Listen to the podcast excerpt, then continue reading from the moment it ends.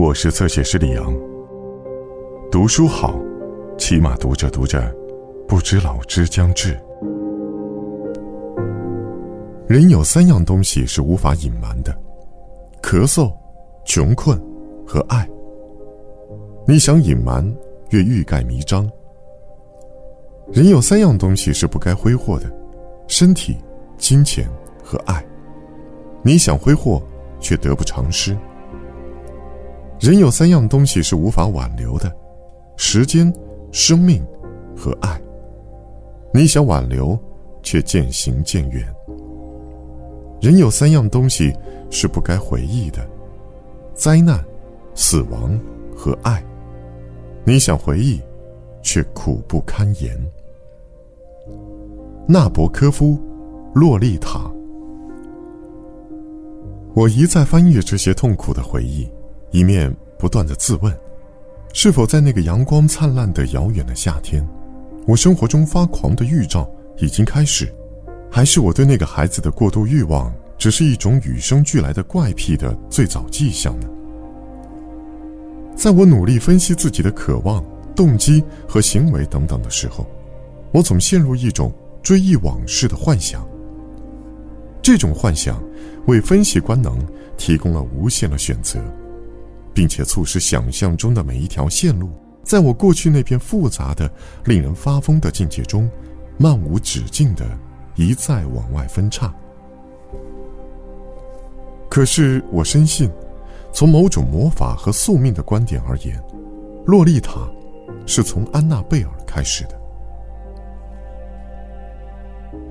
我也知道安娜贝尔的死引起的震惊，加强了那个噩梦般的夏天的挫折，成为我整个冰冷的青春岁月里任何其他风流韵事的永久障碍。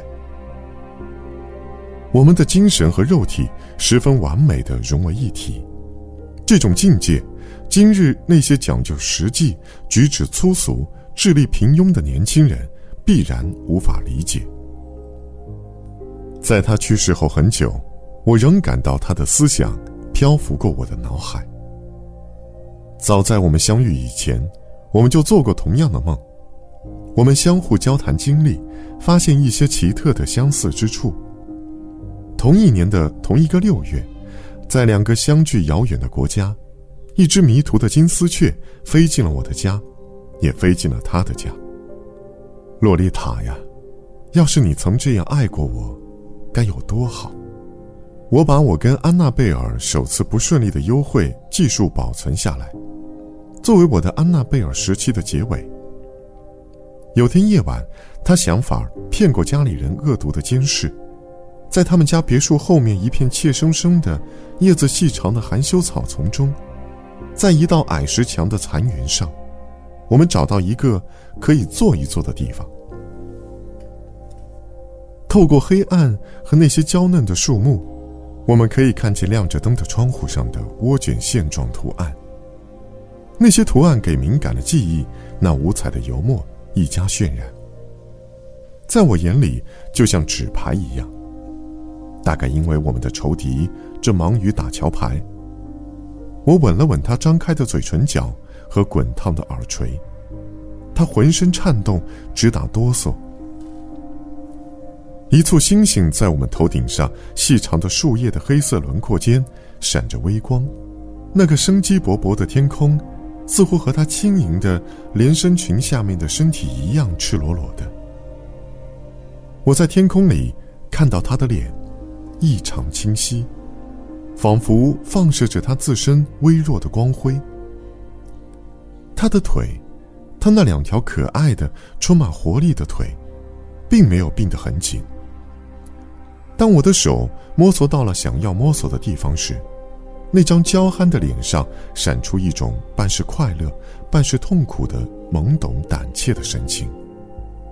他坐的比我稍许高点儿。每当他独自无法控制自己强烈的感情，他总要前来吻我。他的头用一种懒洋洋的、柔软的、几乎显得悲伤的下垂姿势朝下弯来。他裸露的膝盖总碰到并夹住我的手腕，随后再放松。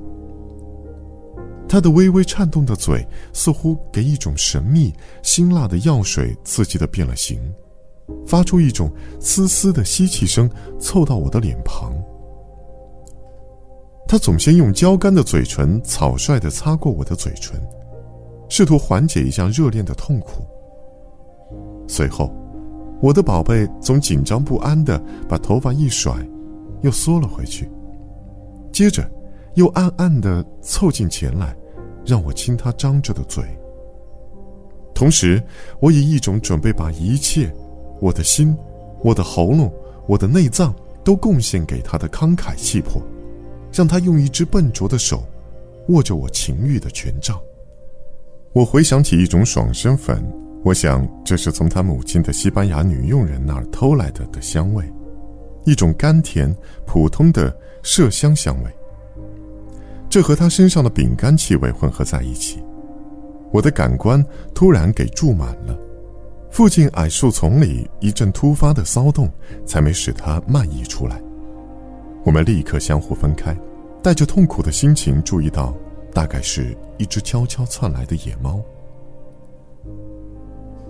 这时，从屋子里传来他母亲呼唤他的声音，激动的音调越升越高。而库珀医师也笨重的一瘸一拐的走到外面花园里。可是那片含羞草丛，那些朦朦胧胧的星星，那阵激动，那股热情，那种密露以及那份痛苦，我都依然感到。而那个在海边光胳膊光腿、舌头炽热的小女孩，此后就一直萦绕在我的心头，直到二十四年后。我终于摆脱了他的魔力，让他画在另一个人身上。